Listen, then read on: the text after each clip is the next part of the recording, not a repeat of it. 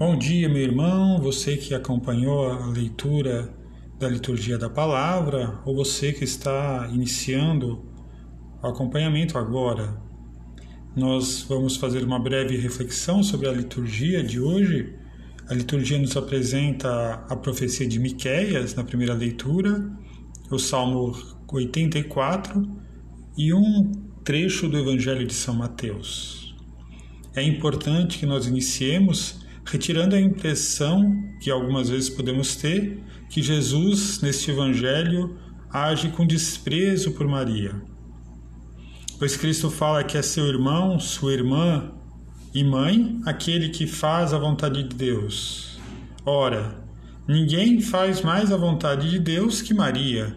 Nossa Senhora, cheia de graça, faz a vontade de Deus sempre, mesmo antes da anunciação do anjo. Essa passagem é um convite para nós, para que nós possamos ser irmãos e irmãs de Cristo. Sim, isso é possível. Para isso precisamos fazer a sua vontade, para sermos discípulos. Veja que Jesus estava falando às multidões.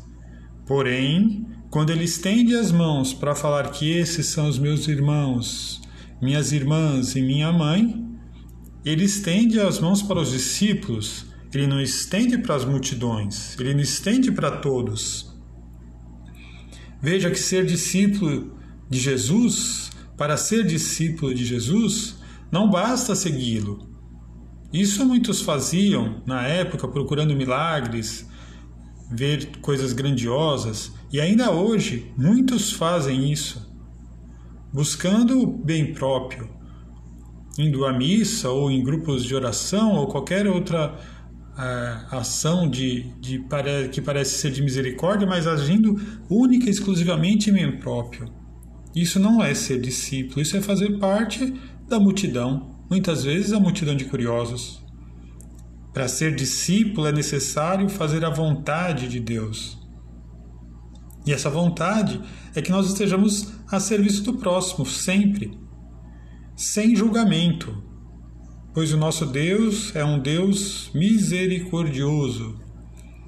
Aquele que julga, aquele que acusa, é da parte do inimigo de Deus. O nosso Deus, como fala na primeira leitura, é um Deus da compaixão, é um Deus do amor, é um Deus da misericórdia. Então, que em tudo nós sejamos misericordiosos no serviço ao próximo. Isso não é sempre fácil, mas é necessário. Façamos o bem sem esperar retorno. Que nós estejamos atentos à vontade de Deus e possamos ser verdadeiros discípulos do Senhor. E venha sobre vós e sobre as vossas famílias a bênção do Deus Todo-Poderoso o Pai, o Filho e o Espírito Santo. Amém. Tenha um bom dia e seja feliz.